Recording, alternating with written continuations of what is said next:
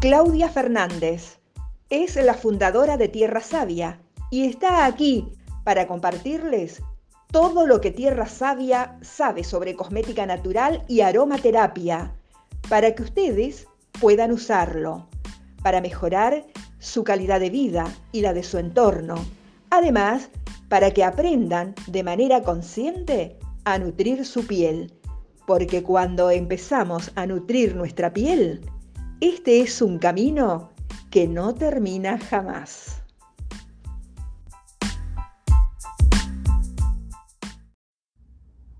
Bienvenida, bienvenido al episodio número 50 de Hablamos de Cosmética Natural, uno de los últimos episodios del 2021. Estoy muy feliz de estar nuevamente en este espacio con ustedes, hoy de manera 100% auditiva, para hablar de algo que se vino generando ya últimamente, varias preguntas de lo mismo, digo, vamos a hacer un podcast para aclararlo. Y por eso le hemos puesto Mejora tu experiencia elaborando cosmética natural. Te cuento, muy a menudo recibo en mis redes consultas vinculadas a cómo lograr salvar una elaboración o tips para la próxima para que no falle, entre otras consultas que tienen que ver con esto. Y me puse a pensar, si se busca hacerlo lo mejor posible de entrada, hay menos chance de que no salga bien.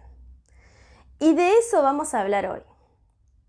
Si sos alumno o alumna y estás escuchando este episodio, seguramente te vas a sentir como en casa porque te van a sonar familiares muchas de las cosas que voy a decir porque las digo en los cursos. Pero la audiencia del podcast es más grande. Hay mucha gente que no conoce la academia y va creciendo cada vez más la audiencia.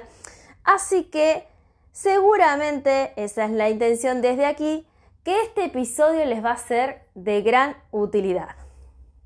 Así que vamos a ello.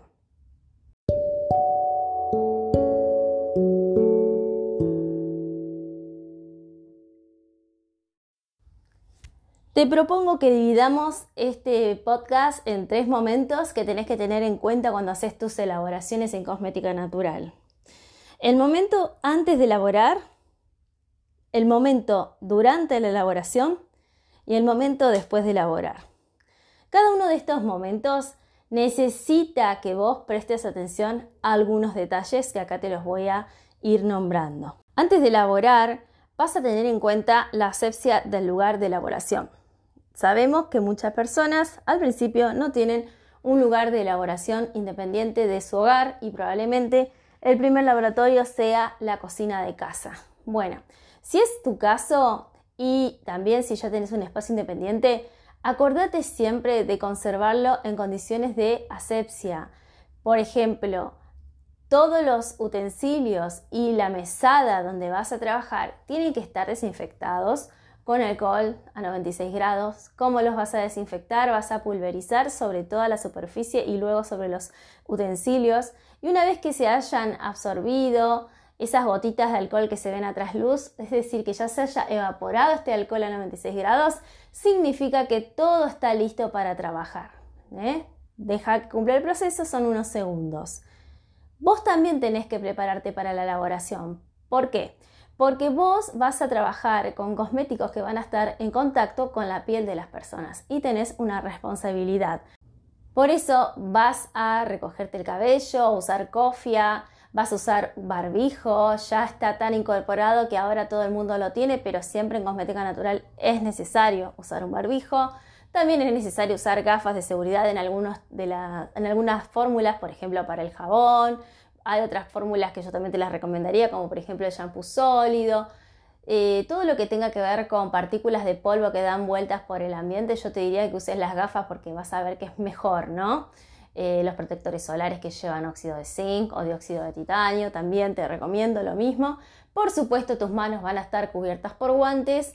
Y respecto a la indumentaria, si no tenés la indumentaria que, que tendrías para entrar en un quirófano, que son esas batas de, de esa tela que yo la conozco como entretela, pero no sé si tiene otro nombre, eh, ponete una indumentaria que eh, sea apta para trabajar, por ejemplo, si estás por hacer jabón. Eh, obviamente que si haces las cosas bien no debería saltar nada, pero viste que la sosa cáustica es tremendamente corrosiva, entonces tendrías que usar toda eh, ropa que te cubra todo el cuerpo, que te cubra el calzado, que te cubra todo el pie. Y así, digamos, de acuerdo a lo que elabores, ten en cuenta la indumentaria. Vamos a hablar también de qué personas pueden llegar a estar ahí. Y lo ideal sería que si vos sos la que va a elaborar y no tenés ningún asistente o alguien de tu equipo, que no haya nadie más en esa habitación, que sea solamente un momento tuyo donde estás vos con los eh, utensilios y con la materia prima que vas a usar, que ahora vamos a hablar de eso, eh, y sin interrupciones para que vos te puedas concentrar, enfocar en esto y además para que ninguna persona entre en un espacio donde ya has logrado la asepsia, ¿no? Entonces, salvo que sea alguien de tu equipo, que sea asistente, recomendamos que no haya nadie adentro de la sala de elaboración. Como te dije también, vamos a ver la materia prima, ¿no? Ya tenés que tener preparada la materia prima que vas a usar para los eh, cosméticos que elegiste elaborar y qué cosas tenés que tener en cuenta de la materia prima. Fíjate el vencimiento, hay materia prima que vence a mayor plazo, otra que es de menor plazo su vencimiento. Siempre controlar que no estés trabajando con materia prima vencida, también es muy importante ver la calidad, la trazabilidad de, eh, esos ingredientes. Em, por ahí me pasa ya esto hablando dentro de la academia que una alumna me dice hice la receta tal cual como eh, me la pasaste en el curso, pero no me salió igual. Bueno, si no te sale igual, una de las razones, ya vamos a ver otras, pero puede ser la calidad de la materia prima. Si hay materia prima de dudosa calidad o de dudosa pureza, no te va a salir igual y la calidad va a ser, por supuesto, diferente. Así que esta recomendación es mi función decírtela. Yo reconozco que hay gente que busca eh, abaratar costos y por ahí no utiliza materias primas de primera calidad, pero yo te recomiendo que si vos vas a vender tus productos, hacelo con la materia de calidad, materia prima de calidad, que sepa sus orígenes, que te den una ficha técnica, que puedas saber el INSI de cada materia prima, eh, que no te queden dudas de nada. Ese tipo de materia prima y de proveedores son los que yo te recomiendo. Y los hay. Los alumnos conocen porque les damos listados, pero la información está también en Internet, en Mercado Libre, por ejemplo en Argentina y en muchos países. Miren un poco los comentarios, la valoración del público. Eso nunca falla. Y por supuesto, el conocimiento que ustedes tienen que tener al momento de seleccionar es clave. Yo les recomiendo que conozcan, que aprendan y que al momento de elaborar lo hagan con conocimiento y no solo copiando una receta como copiarías la receta de un budín. Esa es mi recomendación. Ahora sí, nos vamos a meter en el momento número 2, que es el momento del durante.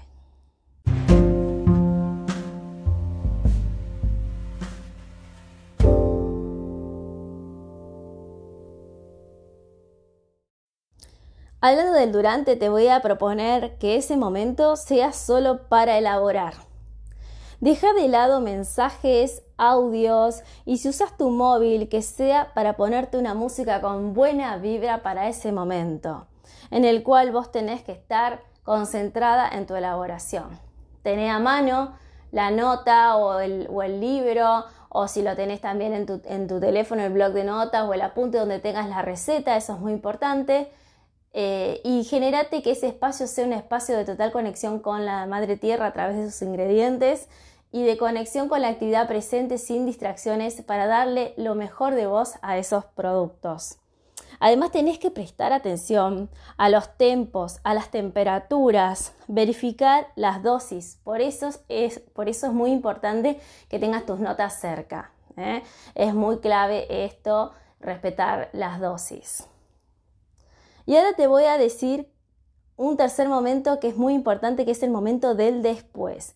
Luego de haber elaborado esa receta que tenías, lo que te sugerimos es que dejes reposar la preparación antes de envasar. Por ejemplo, ¿qué podrías dejar reposar? Vas a ver que también hay cosas que necesitan envasarse en el acto, pero escucha bien, hay algunas fórmulas que necesitan, eh, que no necesitan ser envasadas en el acto, que vos podés dejar reposarlas en el recipiente en donde las preparaste. Por ejemplo, emulsiones, leches, lociones, espumas de limpieza, algunas cremas que no compactan tanto, generalmente las cremas de textura liviana. Eh, todo ese, todo ese tipo de cosméticos puedes dejarlos eh, reposar hasta que se enfríen si es que alcanzaron una temperatura elevada, hasta que se asienten, déjalo un rato reposar, media hora, una hora, según el clima donde estés también, ¿no? Quizás con, en un lugar de clima cálido necesites más tiempo, si es que trabajaste con materia prima que estaba en una temperatura más alta. Pero cuando vos al tacto ves que ya no está caliente, eh, ahí sí podés eh, empezar a envasar. Y si tenés que envasar sí o sí, porque por ejemplo hiciste un maquillaje sólido, obviamente que lo vas a envasar en el momento para que eso no solidifique en el recipiente donde lo batiste, sino en los moldecitos que tenés. Lo mismo puede pasar con la cosmética sólida, también puede pasar con las cremas y pomadas, que son con composiciones compactas, bastante consistentes, con todo ese tipo de, cosmético que a vos se te venga a la cabeza que si lo dejas reposar y no lo envasás en el momento, después se va a hacer una locura envasarlo, bueno, lo envasás. Pero acá viene el comentario clave que te voy a indicar y que puede causar un montón de problemas a posteriori si no lo cumplís. Y es lo siguiente. No tapes por nada del mundo tus cosméticos si los mismos todavía no se enfriaron. Por favor, no lo hagas porque una de las cosas que puede pasar es que estés cerrando un cosmético que todavía tiene una temperatura alta. Entonces, como tiene todavía una temperatura alta, ¿qué va a pasar con la tapa? Va a empezar a transpirar, va a empezar una contaminación del cosmético. Por lo tanto, me parece muy importante que lo tengas en cuenta.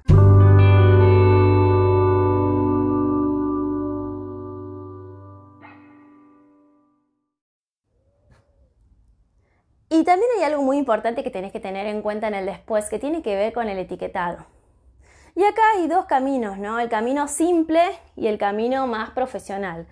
Si vos estás tratando de, empezar, ¿no es a elaborar cosméticos y lo querés hacer para vos, para tu familia cercana, para tus amigos, y no vas a dedicarte a la venta de momento, podrías hacer un etiquetado simple poniendo el nombre del producto, qué ingredientes contiene, podés poner la fecha de elaboración, sí o sí también la fecha de vencimiento, eh, en un lugar donde todo el mundo eh, que tenga acceso a ese producto pueda ver esta información. Ahora, si vos te vas a dedicar a la venta de cosméticos, fíjate que en la web de las autoridades sanitarias de cada país, en lo que tiene que ver con los cosméticos, hay normas de etiquetado publicadas, casi todas son de acuerdo a un mismo patrón. Te recomiendo que visites la web de tu país y lo veas esta información los alumnos de la, academia la tienen, pero este, es una, información de acceso público para quien lo quiera ver. Eh, entras y te fijas todas las normas de etiquetados que hay porque hay muchos ítems a tener en cuenta, que acá no los voy a decir porque la verdad es que son muchos y quienes eh, escuchan el podcast no necesariamente son todas personas que salen a vender cosméticos, así que me parece que está bueno que el que esté interesado profundice de esa manera. Y Después de darte todas estas indicaciones y estos consejos, ¿no? De base a años de experiencia, a años de elaboración, a prueba y error también, quiero decirte algo que me parece clave, ¿no? Y es la importancia de aprender a formular. Yo hablo mucho de esto en, el curso, en los cursos, en los posteos, en el boca a boca con la gente, eh, porque no es lo mismo eh, tener una receta que vos vas a emular que aprender a formular. ¿Y por qué no es lo mismo? Porque vos, cuando aprendés a emular una receta, nunca entendés la función y el para qué de lo que estás haciendo. Simplemente estás tratando de hacer los mismos pasos de la persona que te da la receta para que te quede como a la persona le quedó, pero no estás entendiendo por qué haces las cosas. Entonces, si vos, antes de eso, aprendiste para qué sirven los ingredientes que estás usando en cosmética natural, cuáles son las funciones, cuáles son las alternativas a esos ingredientes, porque siempre hay una alternativa, para qué tipo de piel va cada cual ingrediente, eh, un montón de, cuestiones que tienen que ver con conocer cada ingrediente que se usa en esta hermosa disciplina. Y también la importancia de por qué una fase acuosa tiene que ser de tal o cual manera, una fase oleosa, por qué se utiliza una cera y no se utiliza otra, Todas esas cosas que son técnicas y que son súper teóricas, pero que las tenés que saber, yo te recomiendo que tengas en cuenta la importancia de aprender a formular. Es necesario Y además, cuando vos aprendés el para qué de cada ingrediente y por qué se utiliza eh, determinada eh, proporción en tal fórmula, por qué se utiliza una proporción diferente en otra fórmula, vos ya empezás a tener la capacidad de crear vos también tus propias fórmulas, conociendo la función de cada ingrediente, las necesidades de, determinadas dosis y fases, vos vas a poder crear también tu propia versión. ¿Qué es lo que sucede en la academia? Las alumnas por ahí improvisan, me mandan las cremas hechas con aceites que, son típicos de su región o los que tenían en ese momento pero que saben que cumplen la función igual para esa crema. Y, las versiones que logran son fabulosas. A mí la verdad es que cada vez me tienen más loca del amor y sorprendida. Lo mismo para maquillaje hasta dónde han volado esas cabezas, la verdad que está bueno. ¿Y por qué vuelan? Porque tienen alas. ¿Y qué es lo que te da alas? El conocimiento. Cuando vos no tenés conocimiento, lo que te pasa es que te sentís pequeñita, que tenés mucho miedo, que tenés miedo de que tu producto le afecte a la piel a la gente, que no guste, que se ponga feo, que se estropee. Un síndrome del impostor tremendo. Entonces por eso yo te recomiendo que si tu amor por la cosmética natural y hacerla va más allá de solamente tenerlo en tu casa, algo íntimo, y estás pensando en proyectarte como un emprendimiento, formate, aprende, vale la pena. Vas a ver la libertad y las alas que vas a tener. Y también quiero complementar todo lo que te estoy contando acá con un podcast que se llama Uy, se me cortó la crema, que es el episodio 10 de Hablamos de Cosmética Natural, que si todavía no lo escuchaste, date una vuelta a escucharlo por esta plataforma, porque vas a ver que también podés encontrar más tips que aquí no abordamos, pero que ya los abordamos en otras ocasiones, por eso también los toqué acá, para salvar tus elaboraciones. ¿eh? Hablamos de cremas y de otras elaboraciones también, así que está muy bueno que, le pegues una revisada si todavía no lo, no lo habías escuchado. Y otra cosa que quiero aclarar, más allá del podcast que les va a venir bárbaro ya para ir cerrando, es que a veces lo que puede pasar es que la crema salga bien, por ejemplo, hablando de una crema, ¿no? Que es lo más lo primero que todo el mundo quiere aprender a hacer en cosmética natural. Y puede que en ese momento no se corte y después se corta. No sé, pasó una semana, 48 horas, no sé. Pero en el momento ese estaba bien. Y ahí también se generan muchas dudas, ¿no? ¿Por qué se me corta la crema después? Y ahí vienen, vienen a ocupar lugar muchos factores. Uno, ya te lo nombré, que tiene que ver con que puede que esa crema haya sido cerrada en su envase antes de estar fría. Fría me refiero, me voy a corregir al hablar, a temperatura ambiente. Entonces se la, se la eh, cerró tibia y esa crema empezó a tener una actividad microbiológica que no recomendamos que sea usada. Pero también se puede deber a la contaminación por, el uso inadecuado de la crema. Supongamos que es una crema que tenés que meter la mano para sacarla porque no te gusta usar espátula o por lo que sea, o porque el recipiente es solo para meter la mano. Eh, si vos usás una crema y usás esa crema con las manos sin, sin limpiarlas, ¿no? sin pasar por un agua y jabón, es muy probable que empiece a darse una contaminación porque siempre se contaminan los productos. Lo que pasa es que los de cosmética convencional, al tener la sarta de, conservantes que tienen para que duren dos o tres años, resisten más esas contaminaciones. Ahora, cuando vos usás con tus manos sucias una crema natural, y ya empezaste a participar de un proceso de contaminación de esa crema. Por eso aclaramos tanto la importancia de usar los cosméticos naturales con las manos limpias y también de educar vos a tus usuarios para que lo hagan. Otros factores que también eh, pueden haber intervenido en que se te corte después, cuando, cuando lo hiciste estaba bien, pero después se cortó fue que no se batió lo suficiente. Entonces, eh, aparentemente vos viste que se habían integrado todas las fases, pero no estaba totalmente batido y esa parte que quedó sin integrar después empezó a hacer un proceso que la crema se cortó. También tiene que ver con la mala conservación, si esa crema no está bien cerrada, si esa crema no está en un lugar oscuro y fresco, si esa crema fue expuesta a los rayos del sol, tal vez involuntariamente se dejó en una mesita de luz donde el sol da directo toda la mañana y ya empezó a estropear esa crema, entonces puede pasar que las fases se empiecen a cortar. Y a ver, hay muchísimos factores más, la verdad es que hay muchísimos. Pero vuelvo a lo mismo y te invito a la reflexión. ¿Ves lo importante que es elaborar a conciencia y con conocimiento? Entonces, dicho todo esto que te conté hoy, que me parecía bueno que lo tengas en, en cuenta, mi invitación es a que elabores así, desde la conciencia, desde el conocimiento, desde la responsabilidad. Es mi función decírtelo porque estoy en este lugar donde estoy a cargo de una academia, más allá de que también de una firma en la cual elaboramos cosmética natural. Además, soy miembro de la Asociación Cosmética Natural Argentina, donde también difundimos las buenas prácticas de elaboración, respetuosas con el medio ambiente y también respetuosas hacia terceros. Así que acá estoy eh, contándote todo esto que me parece muy bueno que lo tengas en cuenta y espero que lo puedas ir implementando de a poco, pero que lo vayas implementando.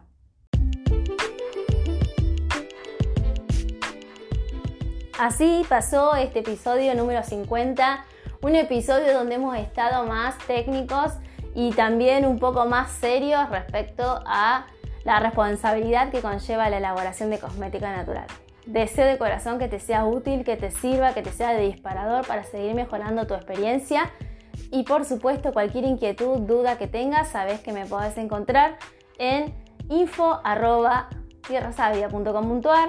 Si querés ver qué enseñamos, podés entrar a alumnos.tierrasavia.com.ar y te vamos a sacar todas las dudas que tengas. También podés visitar nuestras redes, arroba tierra.savia en Instagram y en TikTok en YouTube y en Facebook nos encontrás como Tierra Sabia. Por favor, suscríbete a nuestro canal de YouTube que está cobrando vuelo y cada semana estamos poniendo contenido recontra valioso que a veces no aparece en otras plataformas, así que tenelo en cuenta. Un abrazo, muchas gracias. La energía viene arriba para lo que queda del año y nos vemos muy pronto en un próximo episodio. Un abrazo.